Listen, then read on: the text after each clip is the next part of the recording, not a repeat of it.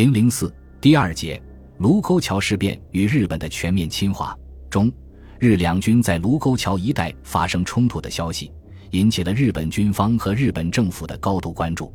与华北相邻的关东军最先做出反应，于八日早晨召开紧急会议，研究应付方案。关东军认为，与苏联在前察自岛冲突的事件刚达成协议，估计目前北方是安全的，所以应借此机会对冀察给予一击，同时主动向参谋本部请战，称二个独立混成旅团的主力和空军之一部已做好立即出动的准备。清朝日军与关东军一样，也向中央报告，鉴于华北事件的爆发，已以第二师师团之一部做好随时出动的准备。另外，七月八日清晨四时二十五分，华北日军向东京陆军中央部发出一份致急电报，报告丰台驻屯军一部在夜间演习中，因受中国军队不法射击，立即进入敌对状态的情况。九时十分，又发出第二份电报。宣称，我军于五时三十分对其进行攻击，并占领永定河堤防线。对卢沟桥城内的中国军队正予以解除武装中。得到上述消息之后，日本陆军中央内部就有人主张乘此机会，依靠行使武力，把郁结的华北悬案一举解决。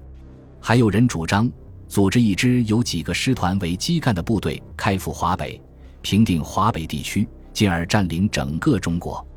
而陆军参谋本部作战部长石原莞尔等人则不赞成这一观点，认为对华战争的时机尚未成熟，必须推迟发动。石原曾是策动九一八事变的主谋之一，西安事变后又到中国内地考察，看到了中国民族团结的力量，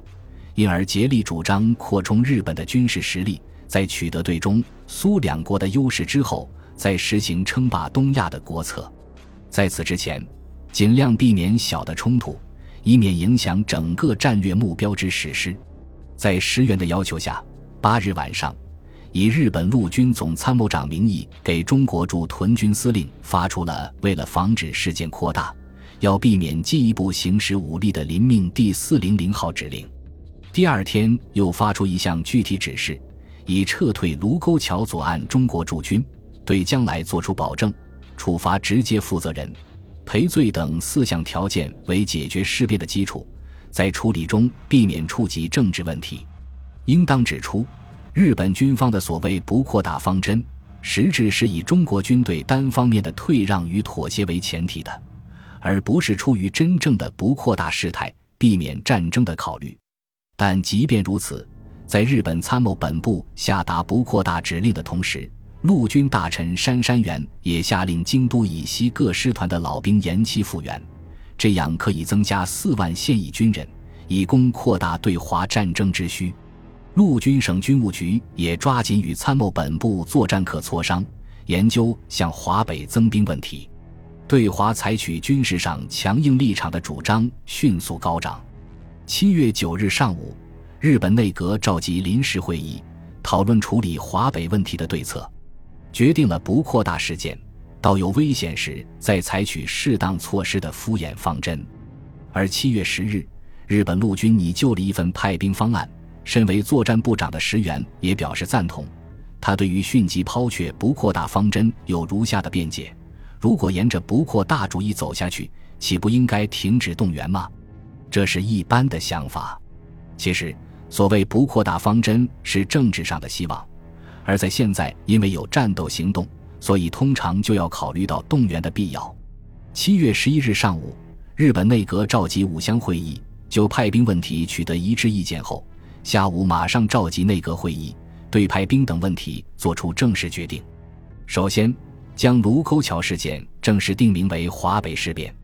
同时对事件作出五项处理决定，主要内容是派遣五个师团的兵力去华北，先派朝鲜。满洲两个师团，国内三个师团准备动员，派兵之目的是显示威力，达到中国军队赔罪与对将来作出保证。不答应要求时给予打击，坚持不扩大、现地解决的方针。上述决定报请天皇批准后，当晚六时二十四分，以日本政府的名义公开发表了派兵华北的声明，声称政府在本日内阁会议上下了重大决心，决定采取必要措施，立即增兵华北，公然对中国政府进行武力威胁。日本政府正式决定出兵华北，是在全面侵华的道路上走出了关键的一步。七月十一日晚上，参谋总长分别下达调兵命令，县令关东军的二个独立混成旅团于十二日、十三日出发，于十七日和十九日在北平近郊的顺义、高丽营结集。驻朝鲜的第二十师团于十三日开始紧急动员，十七日乘火车去华北。十八日达到天津、唐山、山海关一带集结，关东军的一个航空团于十二日集结于天津。为加强现地指挥力量，又任命对华持强硬态度的原教育总监部部长香月清四中降为中国驻屯军司令官。香月于十二日下午飞到天津，连夜拟定出一份入侵华北的方案。十三日一早电告东京，请求批准。日本内阁的决定和出兵声明，是卢沟桥事变发生后日本政府正式做出的第一个侵华方案。它十分清楚地表明了日本要强占中国华北的意图。值得注意的是，它是以虚伪的言辞掩盖了扩大侵略的企图，在文件中多次使用“不扩大、限地解决”的词句。此后一段时间，日本军政当局一面抓紧部署对平津地区的军事入侵。一面继续高唱不扩大的调子。中国政府方面最初得悉卢沟桥事变发生的消息后，并没有采取重大的外交措施。七月八日，仅由外交部亚洲司日苏科长董道宁在会见日本副武官大城户时指出，卢沟桥事件责任不在中方，要求从速向日本参谋本部及陆军省报告，转令华北驻屯军迅即停止军事行动。大城户表示，此系一小冲突，绝不致将事态扩大，并承诺向东京方面报告。当时在军事应对方面，南京当局还是较重视的。蒋介石于七月八日获悉卢沟桥发生事变后，当即命令稽查当局固守宛平城，全体动员已被战事扩大。同时又电令正在山东烙陵的宋哲元速返保定指挥。当日。蒋介石令军委会办公厅主任徐永昌转示参谋总长程潜，即刻准备增援华北，同时电令南丰绥靖主任刘峙调派一师开赴黄河以北，庞炳勋部则由正太路方面开赴石家庄策应。七月九日，蒋介石又令平汉路孙连仲第二十六路军两师向石家庄或保定集中。并于当日电召正在四川主持整军会议的军政部长何应钦回南京部署应战准备。十日，蒋介石又两次复电稽查绥靖主任宋哲元，一面命其从速构筑预定之国防线工事，一面示意可在不丧失丝毫主权的原则下与日方进行谈判周旋。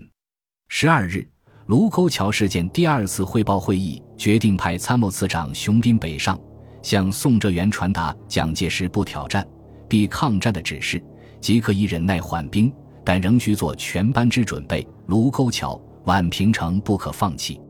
可以说，当时中国政府处理卢沟桥事变的立场，是让宋哲元为代表的华北地方当局在备战守土的前提下，在现地与日方周旋。在发生事变的现地。日本方面不断向第二十九军和稽查当局施加压力。七月十日，日本驻屯军向第二十九军代表张自忠提出向日军道歉、处分肇事者、中国军队撤出卢沟桥附近、彻底取缔抗日团体等要求。次日晚上，双方签署了卢沟桥事件限地协定。一、第二十九军代表声明向日军道歉，并对责任者给予处分。负责防止今后再惹起类似事件。二，中国军队和丰台驻屯的日军过于接近，容易惹起事件，因此卢沟桥城周围及龙王庙驻军改由保安队维持治安。三，对于蓝衣社、共产党及其他各抗日团体，要采取措施并彻底取缔。仅从该限地协定内容来看，稽查当局为了避免事态的扩大，对日方的无理要求极度忍让。并做出了很大的妥协，且事先并没有把限地协定的内容报告南京当局，并征得同意。如果联系到签署该限地协定的同一时间，日本政府已经决定出兵华北，并且下发了调兵令，那么限地协定的交涉与签署只能起到麻痹中方的作用，而绝不可能制止日本扩大侵略。七月十二日，宋哲元命令二十九军为履行十一日限地协定，由中国方面首先撤退，不管在什么情况下都不得抵抗。七月十四日。宋哲元本人以其代表张自忠等人就除分事变责任者、道歉、北平城内治安维持等问题，分别与日本驻屯军方面进行了交涉，